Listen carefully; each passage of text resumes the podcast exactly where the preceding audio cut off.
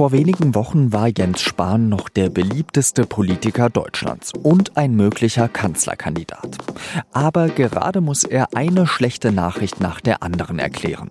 Die Kritik am Gesundheitsminister, sie wird immer lauter, auch durch die Kanzlerin.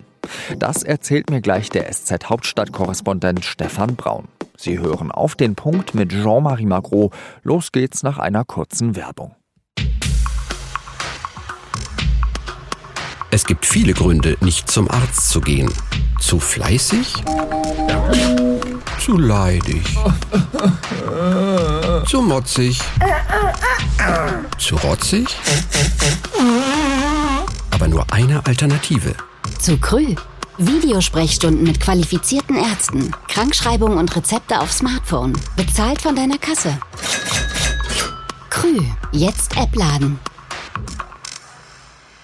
Jens Spahn kann gerade gute Nachrichten gebrauchen und an diesem Morgen gibt es eine davon. Das Bundesinstitut für Arzneimittel und Medizinprodukte hat zumindest schon mal drei Corona-Selbsttests eine Sonderzulassung erteilt. Ansonsten läuft es, sagen wir mal, zäh für den Bundesgesundheitsminister. Die Kritik reißt einfach nicht ab. Die Zahl der Neuinfektionen geht nicht mehr runter, sondern bleibt ungefähr gleich. Die Corona-Warn-App war und ist immer noch nicht wirklich hilfreich. Und eigentlich hat der Gesundheitsminister angekündigt, dass ab dem 1. März jede und jeder sich mit Schnelltests selbst auf Corona testen lassen kann. Aber das hat die Kanzlerin persönlich inzwischen gestoppt. Erst am 3. März sollen die Länderchefs und sie über das Thema beraten. Dieser Satz von Angela Merkel aus dem Juli 2019 ist also eine gefühlte Ewigkeit her. Ich arbeite sehr gut mit Jens Spahn zusammen. Er schafft äh, eine Menge weg, wenn ich das mal so sagen darf. Und ähm, ja, auch in der Bundestagsdebatte an diesem Mittwochnachmittag wird Spahn von der Opposition angegriffen. Was gilt denn nun? Was ist Ihre Strategie? fragt die FDP-Abgeordnete Christine Aschenberg-Dugnus. Und auch der Koalitionspartner SPD zeigt seit Tagen seine Unzufriedenheit. Seit kurzem nennen sie Spahn den Ankündigungsminister, weil er immer wieder Dinge ankündige, die dann nicht in abgewandelter Form oder verspätet kämen. Spahn selbst verteidigt sich.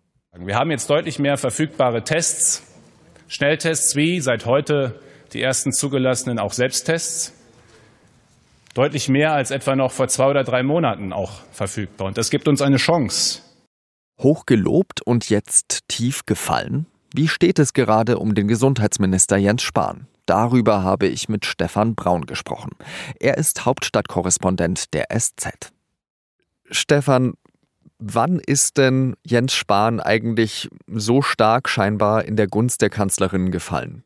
Ich glaube, es gibt zwei Momente in den letzten Wochen, wo er sozusagen äh, mit der Kanzlerin wirklich ein Problem gekriegt hat. Das erste war, als er signalisiert hat, bei der Impfbeschaffung, also bei der Impfstoffbeschaffung, habe er ja nicht nur auf die EU vertraut, sondern wollte eigentlich schnell mit drei, vier anderen Nachbarstaaten vorangehen. Nur die Merkel habe das verhindert. Das kam bei Frau Merkel gar nicht gut an. Die hat aber nicht offen sozusagen ihm eins auf den Dates gegeben, sondern hat ganz freundlich gesagt, es sei wirklich ein toller Mitarbeiter, nur dieses Problem sei nur wirklich anders gelaufen. Also da hat sie ihn noch so umhegt. Da würde ich auch sagen, hat er sein Gesicht noch bewahren können. Jetzt ist äh, bei der Frage äh, Teststart, also Schnellteststart zum 1. März etwas anderes passiert. Nach allem, was man hört, hat er das war mit Werf versprochen, durchaus mit dem verständlichen Reflex, dass man den Menschen jetzt auch eine Perspektive geben muss, dass es irgendwelche Momente der Hoffnung äh, alle quasi händeringend brauchen. Aber er musste am Montag auch erklären, wie mache ich das, äh, wie wird das organisiert, wie läuft das. Und in dieser Runde im Corona-Kabinett war er offenkundig so unpräzise, dass die Merkel gesagt hat, so mache ich das nicht, darauf verlasse ich mich nicht, das geht nicht. Und wer Merkel kennt, die ja nun wirklich immer im Detail durchdringen will, wie die Sachen dann auch laufen, der ahnt, dass das ihm nicht gut bekommen ist. Also hat sie es gestoppt, hat es verschoben auf nächste Woche Mittwoch. Das ist kein schöner Akt für einen, der nach vorne strebt, der immer Sicherheit geben will, der Selbstbewusstsein ausstrahlen möchte. Da ist einfach mal was schiefgelaufen, richtig schiefgelaufen. Jens Spahn war ja noch vor einigen wenigen Monaten, also ich würde sagen bis zum CDU-Parteitag, der beliebteste Politiker Deutschlands wahrscheinlich, in den Umfragen sogar noch vor der Kanzlerin. Er war gehandelt als Kanzlerkandidat. Und jetzt auf einmal erleben wir so ein bisschen eine Entzauberung. Oder wie würdest du das jetzt sagen?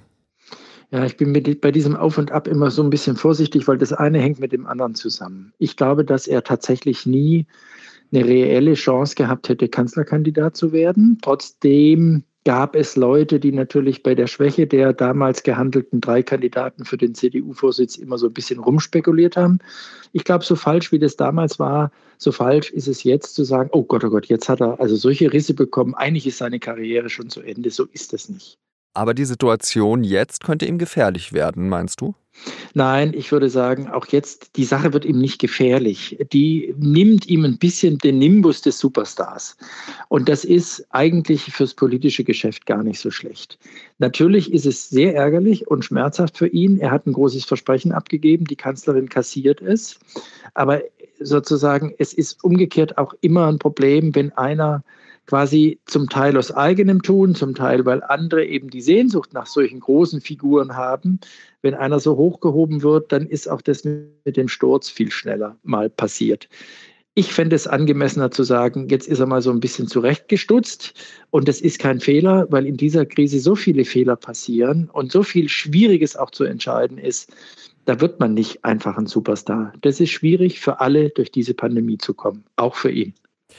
Spahn hatte ja auch während der Pandemie gesagt, wir werden einander viel verzeihen müssen. Ich glaube, das ist mit der meistzitierte Satz in dieser ganzen Zeit gewesen. Was würdest du sagen, was äh, fällt gerade am meisten schwer, ihm zu verzeihen? Also ich fand den Satz am Anfang klug. Inzwischen habe ich das Gefühl, er trägt ihn zu sehr vor sich her. Er muss auch Dinge verantworten. Mir fällt tatsächlich schwer, dass jetzt hintereinander man durch die Entwicklung bei dem Impfen und bei den Impfstoffen oder jetzt auch bei der Frage, wieso haben wir nicht die Schnelltests, die es anderswo längst gibt, kommt einfach jetzt das Gefühl, nach einem Jahr Pandemie, okay, in der ersten Phase vor einem Jahr, Frühjahr 2020, war alles neu. Aber ein Jahr später hätte der Apparat, hätte der Minister, hätte das Ministerium eigentlich ein bisschen besser vorbereitet sein müssen oder vorbereiten lassen müssen. Das ist nicht passiert und das ist für mich das Schmerzhafteste, nicht nur bei Spahn, aber eben auch bei Spahn. Wie kann er denn jetzt noch die Kurve bekommen? Heute ist ja rausgekommen, dass ähm, zumindest schon mal drei Schnelltests eine Sonderzulassung erhalten haben. Ist das vielleicht äh, so ein Strohhalm, an den er sich klammern kann? Ich glaube, er müsste noch ein bisschen mehr nicht von Verzeihen reden, aber von Demut und die auch vorleben man braucht nicht nur die öffentlichen Auftritte, man braucht jetzt wirklich Ergebnisse. Ich würde immer noch sagen, er kriegt die Kurve. Es ist längst noch nicht so, dass man irgendwie den Daumen über ihn senkt. Dafür ist nach wie vor auch die Unterstützung und die Hoffnung in die Bundesregierung ja groß genug. Aber dieses Übermaß an Selbstbewusstsein würde ich, glaube ich, nicht mehr dauernd so vor mir hertragen. Es wäre schöner, er würde einfach sagen, harte Arbeit, ich muss mich reinhängen, manches ist nicht gut gelaufen, ich rufe jetzt auch nicht nach Verzeihen, sondern ich mache meinen Job so gut ich irgendwie kann. Weniger verzeihen, mehr Job machen. Das, das ist eine Formel, ähm, an die sich wahrscheinlich nicht nur der Gesundheitsminister äh, richten sollte.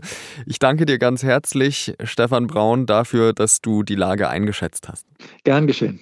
Tschüss. Am Oberlandesgericht in Koblenz findet gerade ein Verfahren gegen ehemalige syrische Geheimdienstfunktionäre statt.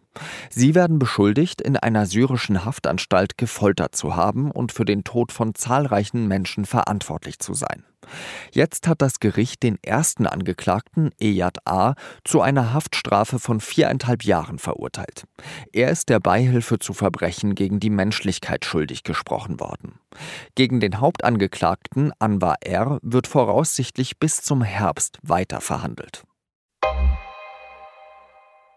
Vergangenen Donnerstag haben mein Kollege Tobias Matern und ich über den Einsatz der NATO-Streitkräfte in Afghanistan gesprochen und darüber, ob dieser Einsatz verlängert werden soll oder nicht. Jetzt ist klar, zumindest die Bundeswehr wird wohl noch länger in Afghanistan bleiben. Das Kabinett der Bundesregierung hat dafür gestimmt, dass der Einsatz bis zum 31. Januar 2022 verlängert werden soll. Die Friedensverhandlungen zwischen den radikal-islamischen Taliban und der afghanischen Regierung würden länger dauern. Noch muss der Bundestag zustimmen.